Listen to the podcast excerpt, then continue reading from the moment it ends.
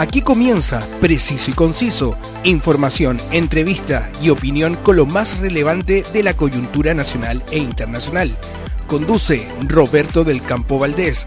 Preciso y Conciso, una mirada diferente.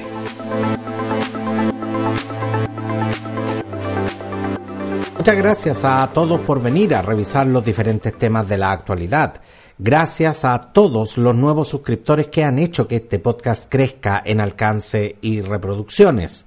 Desde Santiago de Chile puedo llegar a las diferentes latitudes del planeta gracias al alto auspicio de mis amigos de El Circo de Pastelito y Tachuela Chico, que se aprontan para una nueva temporada de su espectáculo mágico y familiar. Desde el 29 de junio en Mall Plaza Norte en Huechuraba, muy pronto, entradas a la venta. El cálido norte de Chile tiene atractivos turísticos de fama mundial que usted tiene que venir a conocer, pero tiene que hacerlo con una agencia de viajes y turismo que le dé un servicio de excelencia con precios al alcance de su bolsillo. Y eso solo pueden hacerlo mis amigos de More Tour. Conoce todo lo que te pueden ofrecer en www.mortour.cl. La actualidad tiene muchas miradas pero solo una realidad. Escuchas Preciso y Conciso con Roberto del Campo Valdés. Durante la pandemia lidiamos con un virus hasta entonces desconocido. Hoy sabemos que existe y tenemos vacunas y tratamiento.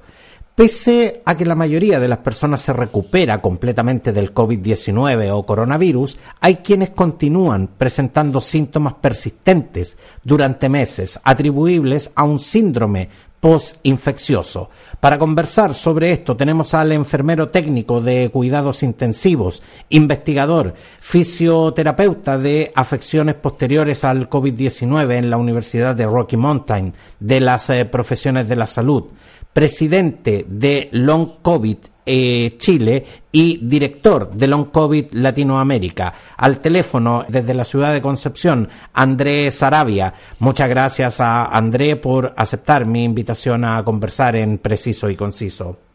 Hola, buenas noches. Gracias por la invitación. André, antes que se hiciera pública que la hoy ex secretaria general de la presidencia, Analía Uriarte, había presentado una licencia médica por long COVID, muchos de nosotros ni siquiera lo habíamos escuchado nombrar. ¿Por qué, eh, André, eh, a dos años eh, de la pandemia sabemos tan poco de, de, esto? O sea, gracias, como dices tú, al caso de la ex ministra Analía Uriarte, eh, la temática del long COVID se, se, habló por primera vez públicamente a nivel gubernamental. El por qué sabemos tan poco sobre esta situación, que también es un problema de salud pública, radica principalmente en, en, en el discurso que se nos dio inicialmente sobre que la COVID era leve, de que era un resfriado común y silvestre que se iba a pasar y que no iba a pasar nada más allá. Pero no fue así.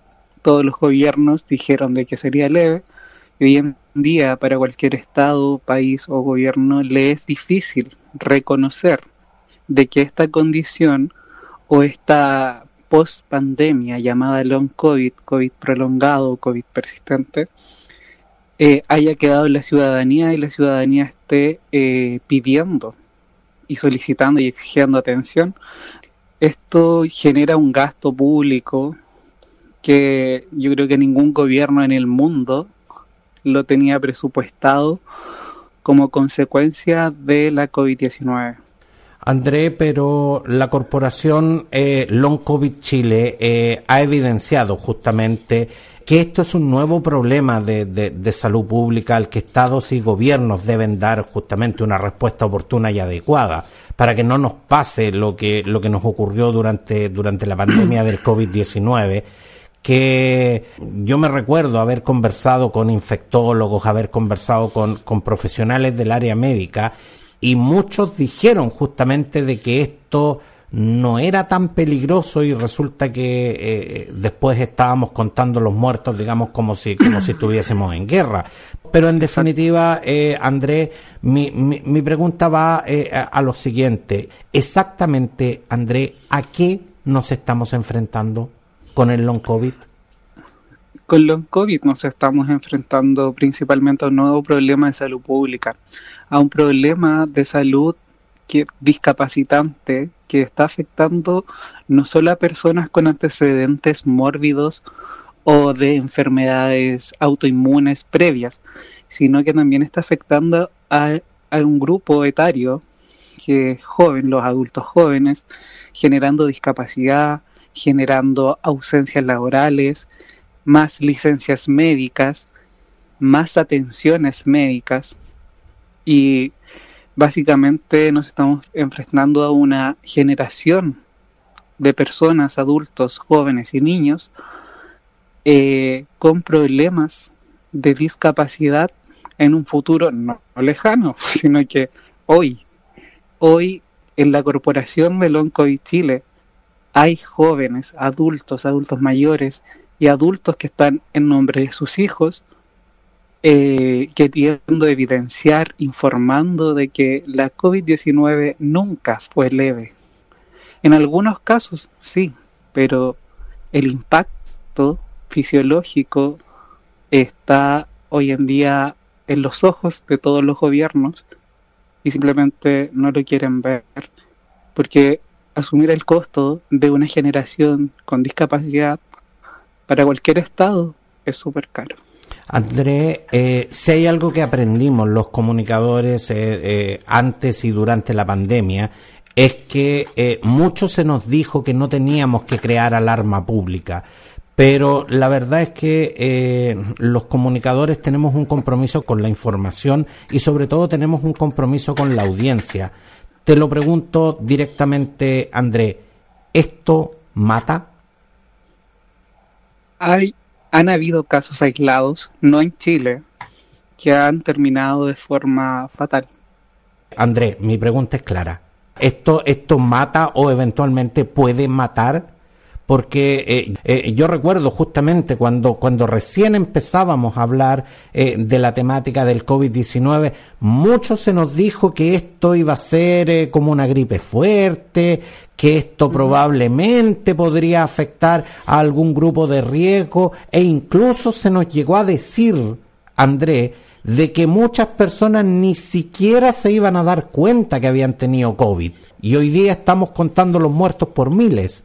Entonces, de verdad que, eh, de verdad que los comunicadores, Andrés, tenemos un compromiso con la información, porque eh, si, si no, si no entregamos información clara, no podemos pedirle a la población también que se cuide y que tome las providencias necesarias en ese caso. Por eso, por eso te hago la pregunta y, y, y soy majadero en insistir. ¿Esto realmente mata? Puede llegar a matar a un paciente si no recibe la atención oportuna y adecuada eh, y el manejo médico clínico eh, oportuno. Porque hay harta hay harto negacionismo dentro del equipo médico respecto de la condición posterior a la COVID, la COVID persistente. Entonces, este mismo negacionismo o esta misma negación de la enfermedad, porque hay que aclarar algo, un síndrome puede durar meses. Una enfermedad como long COVID hay personas que la llevan desde la ola cero en nuestro país, cumpliendo ya tres años con síntomas crónicos de una enfermedad posterior a la COVID-19. André, ¿y cuál es, si el paciente no recibe la atención adecuada, si no te dan un tratamiento adecuado, si el médico no te presta la atención adecuada porque uno de los síntomas más comunes, por ponerte un ejemplo, eh, a, eso, a, eso justamente, a, a, eso justamente iba mi, mi pregunta, Andrés. ¿Cuáles, ¿Cuáles son los síntomas? ¿Cómo reconocemos eh, eh, que, que, tenemos o que eventualmente alguien que, que, que conocemos podría estar padeciendo long COVID? Eh, los síntomas más comunes de long COVID son principalmente los, los neuropáticos, es fatiga, no es cansancio, fatiga, la intolerancia al ejercicio, dolor de cabeza o cefaleas fuertes, inter intermitentes o constantes, eh, alteraciones cognitivas, a lo que le llaman niebla mental, hoy en día tiene un nombre, dice, es deterioro cognitivo, hay dificultad para respirar, dolores en el pecho, hay alteraciones en la atención y en la memoria, hay pérdida, hay pacientes que luego del COVID perdieron el gusto y el olfato y no lo recuperaron más. Eso también es un síntoma muy marcado.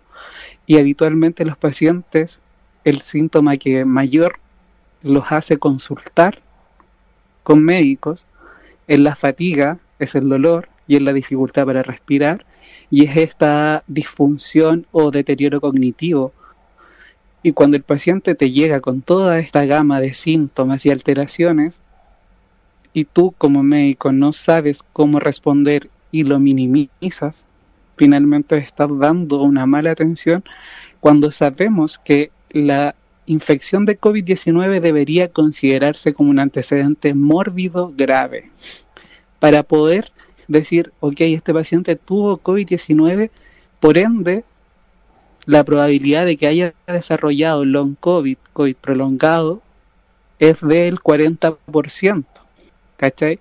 Y bajo esa perspectiva, bajo esa mirada como antecedente COVID-19 una, dos o tres veces las veces que haya tenido COVID, porque hay reinfecciones también, y si este paciente presenta síntomas como disnea, fatiga, dolor, cefalea, no es ansiedad, no es una depresión, las taquicardias no son angustia, son alteraciones del sistema nervioso autonómico que generan todos estos síntomas que te podría seguir mencionando que a día de hoy se ha logrado describir y encontrar con todos los estudios cerca de 200 síntomas posteriores a la COVID-19, aún habiendo pasado la COVID leve o grave. O sea, por el hecho de haber tenido la COVID, tienes un 40%, entre un 10 y un 40% de probabilidades de desarrollarlo en COVID.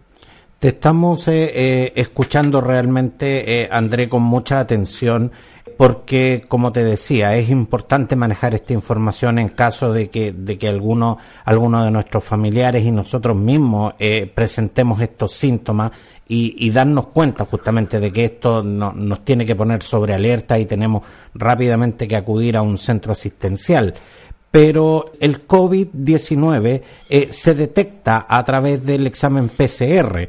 Eh, ¿Cómo se detecta el, long COVID? El long COVID se detecta con clínica. Con clínica me refiero con observación y evaluación física de mi paciente, de revisión, nosotros tenemos los investigadores tenemos ya como algunas interconexiones etiológicas sobre las diferentes hipótesis del por qué se ha debutado con esta enfermedad. Y hay una gama de síntomas que están publicados en internet, en revistas eh, internacionales de ciencia y medicina, en donde tú puedes leer el paper y comprender de que, oye, mira, esta es la clínica de esta nueva enfermedad. Y no son solo 12 síntomas, que es lo que la OMS intenta clasificar, porque hay alteraciones a nivel nervioso, como te digo, se ve afectado el sistema nervioso central, hay una disautonomía, hay en algunos pacientes se han encontrado persistencia viral del virus en sus heces en el intestino o incluso persistencia del virus en la microbiota pulmonar. En algunos pacientes han creado gatillado coagulopatías no sé si has escuchado, muchas personas últimamente están falleciendo por, con o sin la vacuna eh, por accidentes cerebrovasculares. Y esto eh, es porque no reciben la atención clínica, no de del médico, clínica, de la observación, de observar de que, oye, hay alteraciones en diferentes órganos, en diferentes sistemas, esto da una gran visión de lo complejo y lo urgente de dar una atención a estos pacientes, evitando así la tasa de mortalidad por atención tardía y o negligente. Eh, André, eh, descolgándome de lo que de lo, de lo que nos acabas de mencionar, eh, los pacientes eh, afectados de long COVID en Chile han, han declarado públicamente nos sentimos olvidados por el Estado. ¿Cuál es la situación actual de estos pacientes dentro del sistema de salud pública? La situación actual de estos pacientes en realidad es bastante vaga porque el paciente tiene que, desafortunadamente, el gobierno y el Estado de Chile no nos ha escuchado ni nos ha prestado la atención para poder presentarles a ellos un programa o un proyecto de atención a este tipo de pacientes. Entonces, el paciente, por ejemplo, va al consultorio. Ponle un paciente que se atiende en salud pública, va al consultorio. El médico del consultorio jamás dio un paciente COVID grave. No entiende mucho de COVID. Y si tú vas con toda una gama de sintomatología, malestar, dolor de cabeza, de cuerpo, de articulaciones, eh, que te duele hasta el pelo, y a eso ellos lo comparan de que ese paciente encima tiene 30 años, es como, no, esto no es una enfermedad, esto es psicológico. Entonces te derivan al psiquiatra o al psicólogo y así te van derivando negligentemente o inoportunamente a especialistas que en realidad te hacen perder el tiempo o tú pierdes el tiempo esperando la hora del especialista. Pero en el intertanto, el estado de salud de ese paciente se va deteriorando si no recibe una atención adecuada, si no recibe un abordaje, aunque sea básico, de, contención, no solo clínica, sino que también emocional. Porque esta misma confusión de no saber qué pasa en tu cuerpo, tan, tantas cosas simultáneas, te alteran el estado de salud mental de cualquier persona. Cualquier persona que nunca supo estar, que nunca había estado tan enfermo y que ve que su estado de salud se deteriora, que el sistema no responde de forma adecuada, que el gobierno y que, no... Y que en definitiva nada lo mejora, que... Y que en definitiva nada lo mejora, pero sí hay opciones terapéuticas para estabilizar a estos pacientes. André, el pero... punto de eh, inflexión en eso es cómo los médicos se informan y, e informan al paciente sobre estas opciones. Pero, pero André, eh, todos sabemos, eh, eh, en definitiva, que nuestro sistema de salud pública está al debe en muchas cosas. Eso, eso lo tenemos más que claro. Pero, pero en esta materia, eh, Andrés, tú que, tú que te dedicas al, al, al tema de la investigación, ¿qué es lo que específicamente nuestro sistema de salud necesita y que no tiene en este instante? ¿Qué es lo que el sistema de salud necesita ahora, hoy, es poder crear un programa, y ni siquiera un programa, sino que unidades para dar atención a las personas que fueron afectadas por la COVID-19. Pasamos una pandemia, una situación no menor, y los gobiernos deben tomar acción frente a ello. Por ejemplo, abrir clínicas o un espacio clínico en la atención primaria en donde el paciente de COVID prolongado pueda acercarse a recibir información, educar a la población sobre que el COVID prolongado existe, de que es una patología multisistémica, de que puede llegar a causar la muerte si no recibe la atención necesaria. Como cualquier otra enfermedad, hoy en día el Ministerio de Salud solo informa la cantidad de positivos y muertos y camas disponibles pero no informa a la población sobre qué pasó después de la pandemia, qué estamos viviendo ahora. En el mundo hay cerca de 70 millones de personas viviendo con esta patología. Nosotros estimamos de que en Chile por lo menos hay un millón de ciudadanos chilenos que contrajeron la COVID-19 y que hoy en día están viviendo con COVID persistente y no tienen idea que se llama de esa forma y tampoco los médicos han sabido darle respuesta y por ende ellos se van a sus casas con la angustia y la desesperanza de decir, chuta, ni el médico supo qué es lo que tengo, ¿qué hago yo? No todos son profesionales de salud, no todos son muy letrados, hay toda una variabilidad de demográfica en nuestro país, pero si el Estado o el Ministerio de Salud realmente abriera, aunque sea dos unidades en nuestro país para tratar este grupo de pacientes afectados de, long COVID, créeme que sería un avance tremendo, no solo para Chile, sino que para la región de Latinoamérica, el poder tener unidades post-COVID, no programas de rehabilitación post-COVID, que es muy diferente, porque el enfoque de la rehabilitación post-COVID está siendo enfocada a rehabilitación post UCI, o sea, hay rehabilitación solo para pacientes que estuvieron en la UCI. Pero ¿qué pasa con los pacientes que tuvieron la COVID leve o moderada, lo pasaron en residencia o en sus casas, pero que hoy en día están gravemente discapacitados debido a la COVID persistente? el sistema no los reconoce para ser atendidos en, en esta rehabilitación post-COVID, que en realidad es post-UCI. Y es ahí el flanco en donde nosotros estamos queriendo apuntar para poder dar una respuesta a la ciudadanía en Chile. André, eh, definitivamente, eh, escuchándote y, con esta información que estamos procesando eh, en este instante, que la verdad es que debo reconocer que en muchos aspectos me volaste la cabeza, porque hay, hay de verdad mucho desconocimiento respecto a esto, como te decía, antes de, lo que le pasó a, a Analía Uriarte, esto ni siquiera era tema. Eh, eh, eh, entonces la verdad es que resulta preocupante, pero, pero tú dijiste que, que esto en definitiva es un problema que tienen que abordar los gobiernos, los estados, porque es un tema de salud pública definitivamente. No queremos terminar con otra pandemia, digamos. pero eh, ¿Cuál es la experiencia internacional eh, respecto a, long COVID? ¿Qué se está haciendo en, en, otros países y cuál de esas experiencias tú replicarías acá en Chile? Hay una experiencia bastante buena que, bueno, yo eh, particularmente trabajo con agrupaciones norteamericanas y algunas de Londres, pero en particular Norteamérica, Estados Unidos, ha abierto clínicas para atención post-COVID para los pacientes long COVID. ¿A qué me refiero con clínica? Es como que en el consultorio habilitaron un box para atender a estos pacientes. En diferentes horarios los ve una enfermera, un médico, etcétera, y son incluso el Estado de Chile, si tú buscas en la biblioteca del Congreso Nacional, el Estado de Chile en el año 2021 pidió, solicitó a Estados Unidos información sobre estas clínicas, sobre la composición, etcétera, etcétera.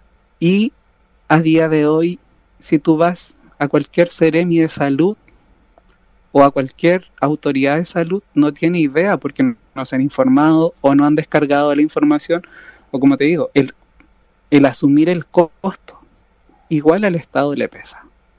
Porque, como te digo, el discurso en un comienzo fue, esto no va a pasar nada más allá que un resfrío fuerte y hoy en día estamos viendo de que el resfrío fuerte está causando discapacidad en las personas jóvenes y niños.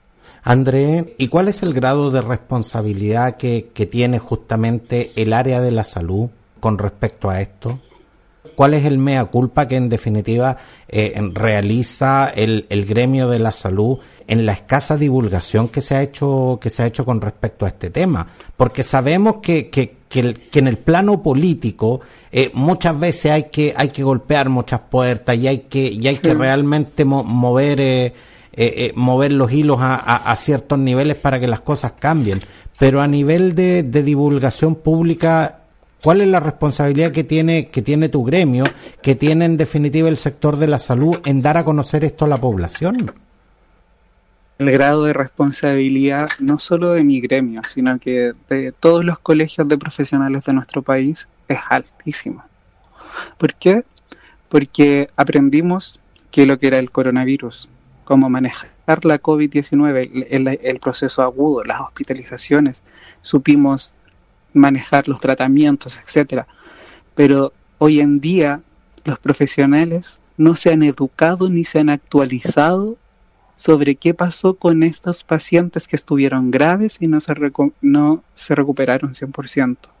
Entonces, los gremios profesionales, médicos, kinesiólogos, enfermería, todos eh, están al debe, porque no se han interesado tampoco en este grupo de pacientes. Yo he conversado con diferentes médicos, presidentes de colegios médicos, y es como, ok, pero que, ¿qué podemos hacer? y yo así como, pero mira, te estoy presentando el problema, esta es una posible solución, ustedes son médicos expertos en atención primaria, secundaria, en sistema de, atención, y necesitamos tu ayuda, o sea, necesitamos la ayuda de ustedes para poder esto echarlo a andar. André, pero, pero justamente la corporación Long COVID Chile, eh, yo sé que están realizando gestiones desde, desde 2021 para, para solicitar un proyecto de ley y el ingreso del, del COVID persistente o el Long COVID al GES. Al GES. ¿Cuáles son los avances a la fecha? A la fecha, los avances que hemos hecho ahí a pulso ha sido de que, eh, bueno, hemos, estado, hemos integrado ya un directorio que estamos educando personas.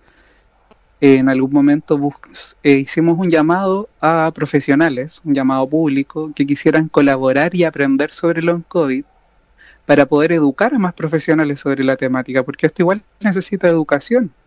André, pero eh, en, en, en, este, en este sentido voy a ser tajante, porque eh, yo, yo, yo, según la información que yo manejo, eh, yo sé que ustedes, eh, eh, como, como, como corporación, se reunieron con la, con la Convención Constituyente en la región del Biobío en 2021, específicamente en la Comisión de Derechos de Salud, y también se reunieron con el diputado Félix González, quien intervino justamente en la Comisión de Salud de la Cámara Baja en 2021. ¿Estas gestiones literalmente no han llegado a nada? Literalmente no quedaron en nada. No recibimos respuesta de ninguna de las comisiones. Actualmente hemos vuelto a escribir, estamos eh, gestionando con otros parlamentarios a ver si nos toman, le toman realmente el peso a esta situación, porque es una problemática, como te digo, de salud pública. O sea, tampoco es algo que no son dos personas, sino que son mil, probablemente son miles de personas en nuestro país pasando por lo mismo.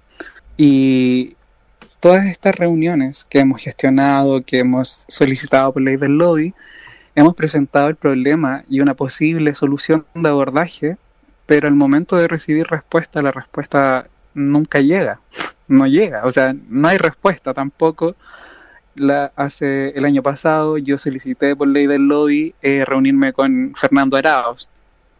Nunca me atendió él, me atendió uno del sub subsecretario del secretario y básicamente fue como, pero ¿y ustedes qué están haciendo? O sea, investiguen, busquen a las personas.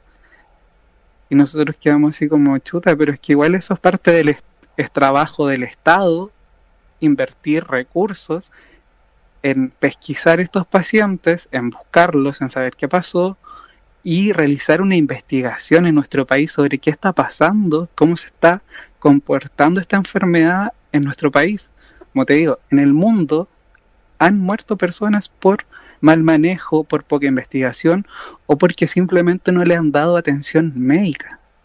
Porque para el médico es más fácil decir, no sé, no tengo idea, que escuchar al paciente informado que le está explicando su propia condición de salud. No, definitivamente. Eh, llamamos eh, eh, a las autoridades y específicamente también llamamos al, al, al sector de la salud a, a darle la importancia que, que, esto realmente tiene, porque eh, frente a cualquier escenario no se puede eh, descartar a priori. Ya, ya tuvimos la experiencia con el, con el COVID-19 pensando que esto eh, estaba ocurriendo en China, que esto estaba pasando en Europa, que a nosotros esto no nos iba a pegar y que si nos llegaba a pegar no iba a ser para tanto, digamos, eh, eh, que exagerada la gente que sale a la calle con mascarilla, eh, que exagerada la gente que, que, que, limpia toda la ropa y hoy día nos dimos cuenta después de, de, después de esta gran cantidad de personas que hoy día no están con nosotros, que de verdad debimos haber hecho mucho más como sociedad y debimos habernos preocupado mucho más de este tema y a lo mejor hoy día tendríamos a, a, muchas de estas personas que se nos fueron, eh, las tendríamos con nosotros. Andrés Sarabia, presidente de Long COVID eh, Chile y director de Long COVID eh, Latinoamérica, muchas gracias por venir a entregarnos esta valiosa información que como partí diciendo, ha sido para mi gusto de verdad muy poco difundida y, y, creo que en ese sentido eh, hay que hacerla llegar a, a, a, más personas y sobre todo hay como, como decía hay que investigar eh, más sobre este tema para que no, no, no nos pille definitivamente de sorpresa y no tengamos que lamentar eh, nuevamente eh, lo que vivimos durante la pandemia. Muchas gracias, eh, André. No, de nada. Y como dices tú, el llamado es a las autoridades a prestar atención y a tomar el peso de esta temática. Y la comunidad y los pacientes y el Estado necesita dar una respuesta a la ciudadanía y a la sociedad chilena frente a esta situación. Muchas gracias, eh, André. A ti por la invitación.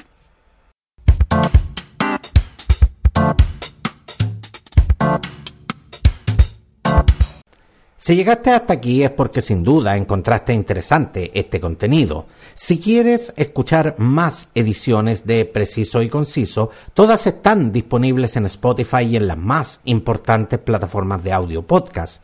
Si te gustó lo que escuchaste, ayúdame a llegar a más personas. Suscríbete y califica mi contenido en Spotify o en la plataforma que me estás escuchando. Sígueme también en redes sociales donde me encuentras como preciso y conciso. Gracias por acompañarme y hasta la próxima. Quedaste bien informado con los temas del momento. Preciso y conciso, una amplia mirada que te invita a ser parte del hoy y el mañana. Preciso y conciso, una mirada diferente.